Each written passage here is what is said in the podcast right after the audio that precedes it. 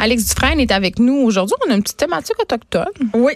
J'ai peur. À chaque fois, j'ai peur. Ah, mais en fait, J'ai peur qu'on n'ait pas le droit. je m'en venais tantôt euh, sur mon vélo en me disant, c'est tellement le fun parce qu'on va parler de choses extrêmement euh, réjouissantes à propos des communautés autochtones. Yeah. C'est cette fin de semaine, il s'est passé un grand moment pour les communautés autochtones, mais aussi pour la communauté, la communauté des arts et pour tout le monde en général, parce que cette affaire-là, ça là? rayonner. Et moi, j'étais là et je peux te dire que j'ai vécu des moments excessivement émouvants. Il s'est passé quelque chose d'important au Centre national des arts à Ottawa.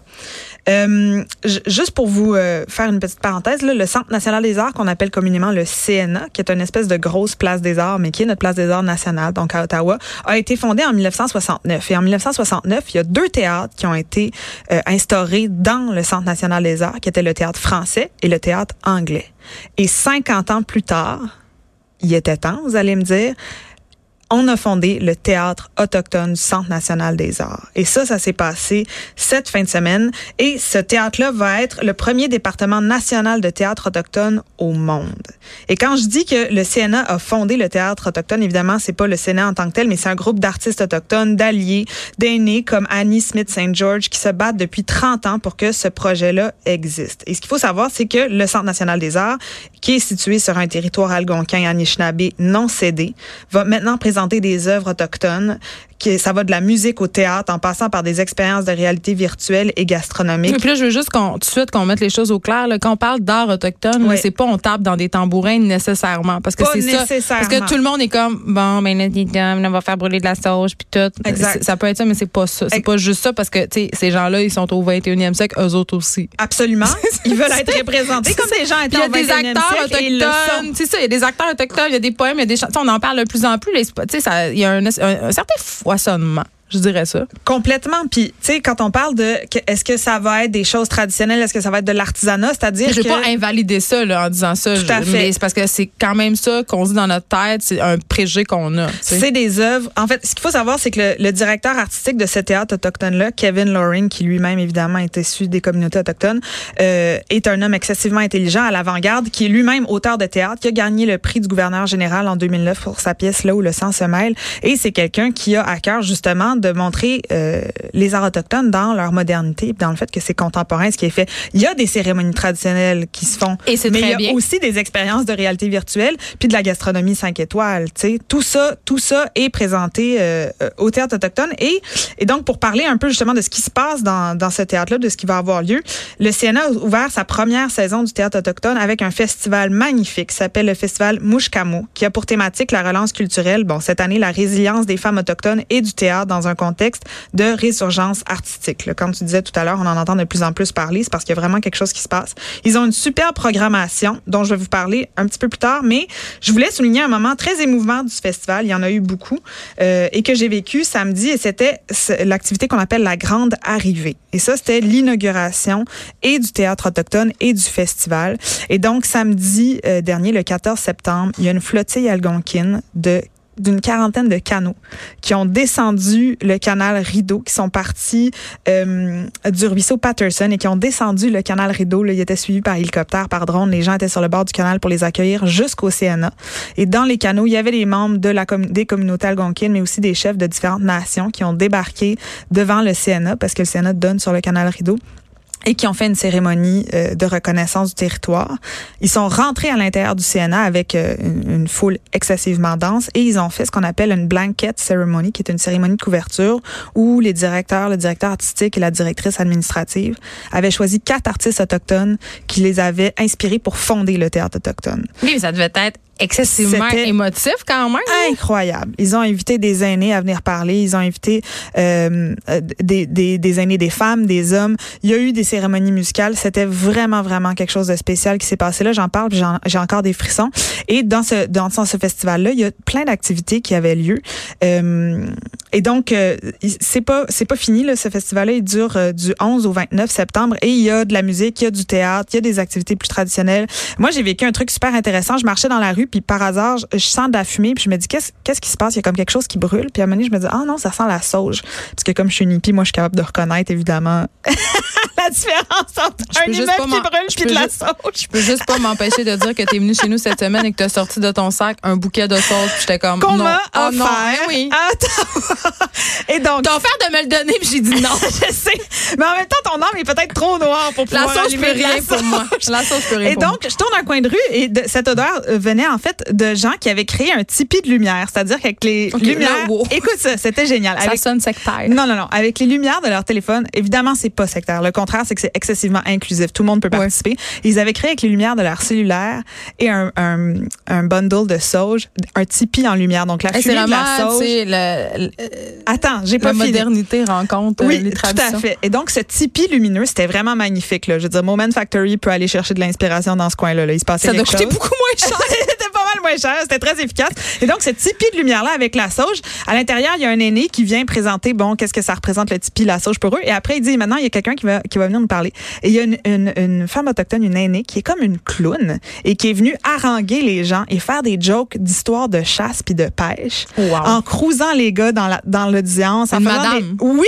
Ah, une grand-mère, une aînée, là, une madame qui avait plus que 65 ans et qui est venue faire comme un sketch de clown incroyable. Moi, j'avais jamais vu ça de ma vie. Puis vraiment, là, tu sais, puis c'était excessivement diversifié. Là. Les gens qui étaient là, c'était pas du tout juste des gens d'une communauté en particulier. Fait que c'était vraiment un mouvement, un, mo- un moment vraiment fort pour moi. Puis c'était au coin de la rue. C'était, Tu sais, j'avais pas vu ça dans la programmation. J'étais vraiment surprise. Euh, Mouche OK, il va avoir de la musique, c'est extraordinaire. Il y a Tanya Taga qui vient, Nick Sherman, Suzanne Aglukark avec euh, l'orchestre du CNA, Florent Volant. euh, il y a une super programmation en danse aussi. Moi, en théâtre, j'ai vu une pièce qui m'a beaucoup, beaucoup euh, touchée, qui s'appelle Là où le sang se mêle. C'est un texte de Kevin Loring, je vous en ai parlé tout à l'heure, le directeur euh, artistique du théâtre autochtone. Et c'est une traduction et une mise en scène de Charles Bender. C'est une troupe qui s'appelle Menentagwan et qui, justement, crée euh, des pièces. Vous les avez vues probablement au théâtre d'aujourd'hui aussi. Et c'est une troupe qui crée des pièces pour créer des ponts entre les communautés puis venir parler de sujets actuels, contemporains, autochtones, mais dans des, des communautés qui sont autochtones, mais aussi dans les communautés blanches. Et donc, la pièce parle avec beaucoup d'humour, mais avec beaucoup de franchise, parfois brutale aussi, comment une personne peut survivre à son passé, comment un peuple peut survivre à son histoire. Euh, c'est une histoire qui mêle le deuil, la résilience, la rédemption. Il y a un côté très, très irrévérencieux. Et euh, bon, comme je disais tout à l'heure, la pièce a été couronnée du prix littéraire du gouverneur général. Ça met en scène Marco Collin, Soleil Launière, Émilie Monet, Xavier Huard, Charles, Charles Bender et une ou un aîné qui, euh, Qui change. à chaque Mm. soir. Puis ça, on peut, la- on peut voir ça là. On peut voir ça, c'est jusqu'à demain au Centre Oh. national des arts. Alors, faut se C'est dépêcher. dans la mais région d'Ottawa, là. Ouais, mais ça vaut la peine parce qu'il y a d'autres pièces absolument magnifiques qui sont présentées et qui vont être présentées jusqu'au 29. Euh, il y a deux choses qui m'ont beaucoup touchée. Le festival offre des billets à 15 dollars pour les gens qui s'identifient comme autochtones. Donc, il y a une façon Qu'est-ce que de- ça veut dire s'identifier comme autochtone exactement? Ben, je pense qu'ils te demanderont pas ton numéro d'indien quand tu vas Ah, te présenter à la ok, billetterie. ok, c'est ça. Parce Tu que comprends? je, je là, est-ce que, mettons, il y a des gens. Puis je pense que c'est c'est à déclarer avec élégance. Mettons que toi puis moi on ça. se pointe pour avoir un billet à C'est 15 ça. piastres en se déclarant Ben, autochtone, ça manquerait. j'allais, j'étais ça comme. manquerait d'élégance, mettons. comme être- je, Je ouais. pense qu'il se fie Je à vais la- faire un parallèle tout avec moi, je me sens un homme. Je sais comme, Non, mais je vais, je vais juste arrêter.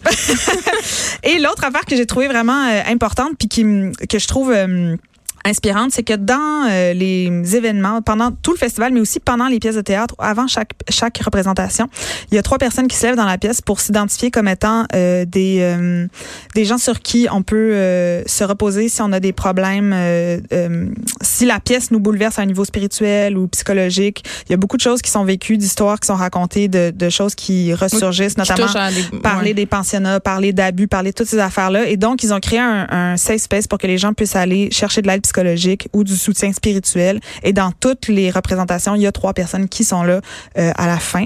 Et à la fin de chaque représentation de là où le sang se mêle, l'aîné part un cercle de partage et donc chaque personne peut prendre une plume et partager son expérience ou son ressenti et son vécu et ça pour moi c'était le moment le plus fort du spectacle parce que c'est là que tu te rends compte de l'ignorance des Canadiens. Beaucoup de gens ont dit moi j'ai jamais entendu parler des pensionnats à Hein? l'école. Ah ouais, mais Jamais. ça, C'était pas enseigné.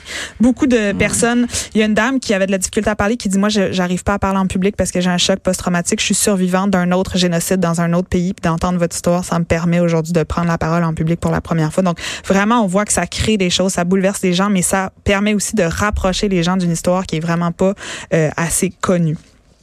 Donc voilà pour le, le théâtre autochtone et Mokshamo, le festival euh, qui ouvre la première saison. Et là, tu nous parles d'un couple autochtone euh, LGBT qui a gagné une compétition Oui. télévisée. Donc je ne sais pas si vous êtes au fait de cette émission qui, est en, qui en est à sa septième saison qui s'appelle The Amazing Race Canada. Mais, Mais, c'est quoi?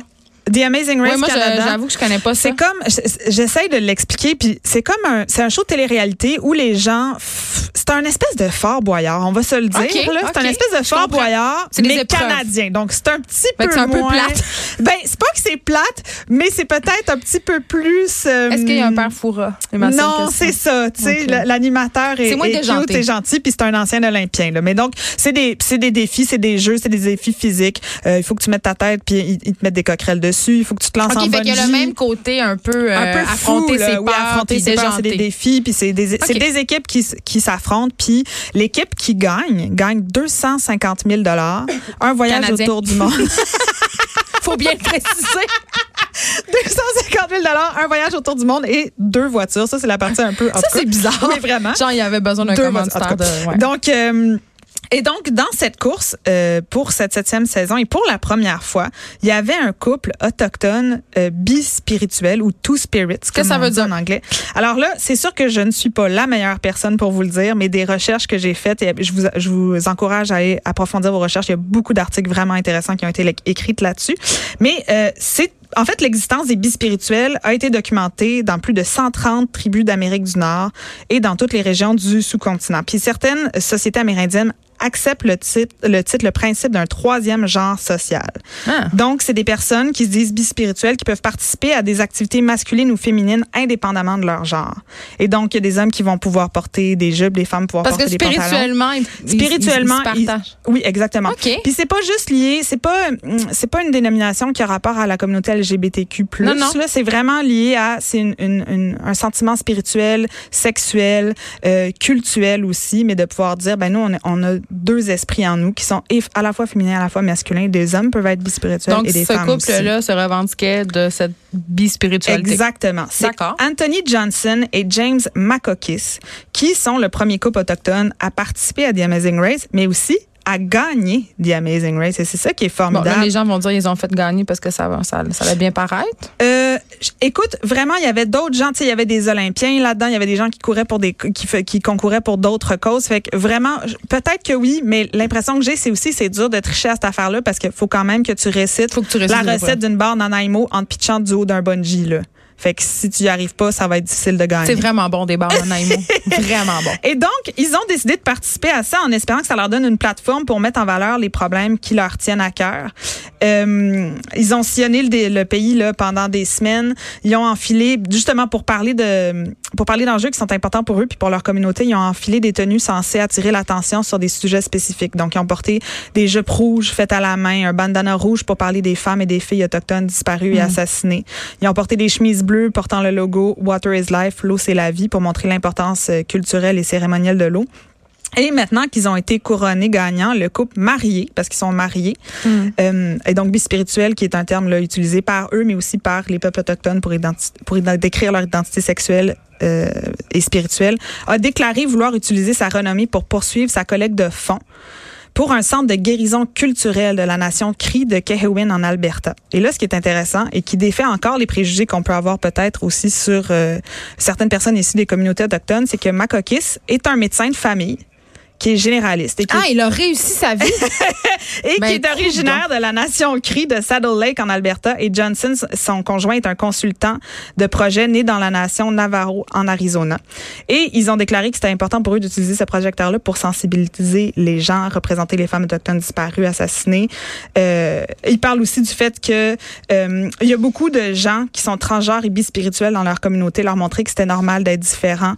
Makokis, qui est le, le médecin de famille, dit le fait que ma pratique médicale compte une population nombreuse de personnes transgenres et que je vois les résultats de l'isolement social. Je veux envoyer un message fort lorsque leur médecin leur dit euh, que c'est normal et que c'est important de montrer qui ils sont à la télévision. Et donc, ils vont utiliser cet argent-là pour fonder un centre de guérison en Alberta, euh, de guérison culturelle. Et ce sont des bonnes personnes. Je pense qu'on peut dire Ils sont absolument magnifiques. Mais moi, je veux juste Ils sont drôles. Ils ont un petit côté sassy aussi. Ils sont très taquins. Euh, ils ont fait la plupart de la course avec des running shoes Merrell, mais quand même avec des, une partie d'habits euh, traditionnels avec eux. Et moi, j'ai trouvé ça absolument fantastique parce que il y a eu une espèce de mise en scène où ils étaient devant un tipi sur une peau puis habillés avec euh, vraiment les habits traditionnels avec les tresses, les plumes, tout ça. Et ils se donnent un bec sur la bouche. Et pour moi, il y avait quelque chose d'absolument fantastique là-dedans de montrer ça à la télévision puis de faire, de passer le message de dire, nous, on est on est un couple gay, racisé, euh, autochtone. Ils, peuvent avoir, ils ont droit à beaucoup de subventions, OK? Vraiment, là, s'ils demandent de l'argent au Conseil des arts, là, ils passent direct. C'était vraiment inspirant de voir ça dans une télé-réalité, en fait. Ben, vraiment. Puis je veux juste finir au passage, et c'est un peu, euh, peut-être aussi un peu le condamné. Le prix de ce concours-là, un voyage autour du monde de char, c'est quand même pas carboneutre, hein? Absolument pas. Il va falloir qu'ils s'achètent une coupe de petits crédits carbone. Merci beaucoup, Alex Dufresne, pour cette chronique. Avec plaisir. J'ai appris beaucoup de choses. J'espère que vous aussi. Euh, on en parle pas. On en parle de plus en plus des réalités autochtones, mais on dit toujours la même affaire. Euh, c'est tout le temps un peu pour parler des problèmes. Donc, je suis contente qu'on parle un peu de lumière. Il y a de belles choses qui se passent.